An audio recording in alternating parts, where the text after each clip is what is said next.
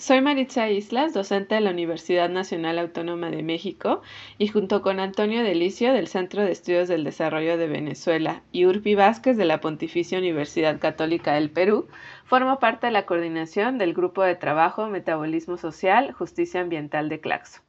Nuestro GT está conformado por casi 50 investigadores e investigadoras provenientes de distintos países de América Latina, el Caribe y Europa, así como de diferentes ámbitos de saber. Nuestra preocupación central tiene que ver con la emergencia ambiental y climática global y sus impactos en la región latinoamericana y caribeña.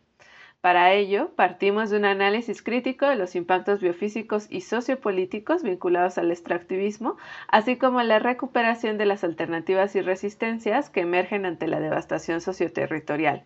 Bajo los principios de la justicia ambiental, climática y social, pretendemos fortalecer y proponer estrategias encaminadas a construir metabolismos sociales basados en las necesidades locales y en las dinámicas socioecosistémicas.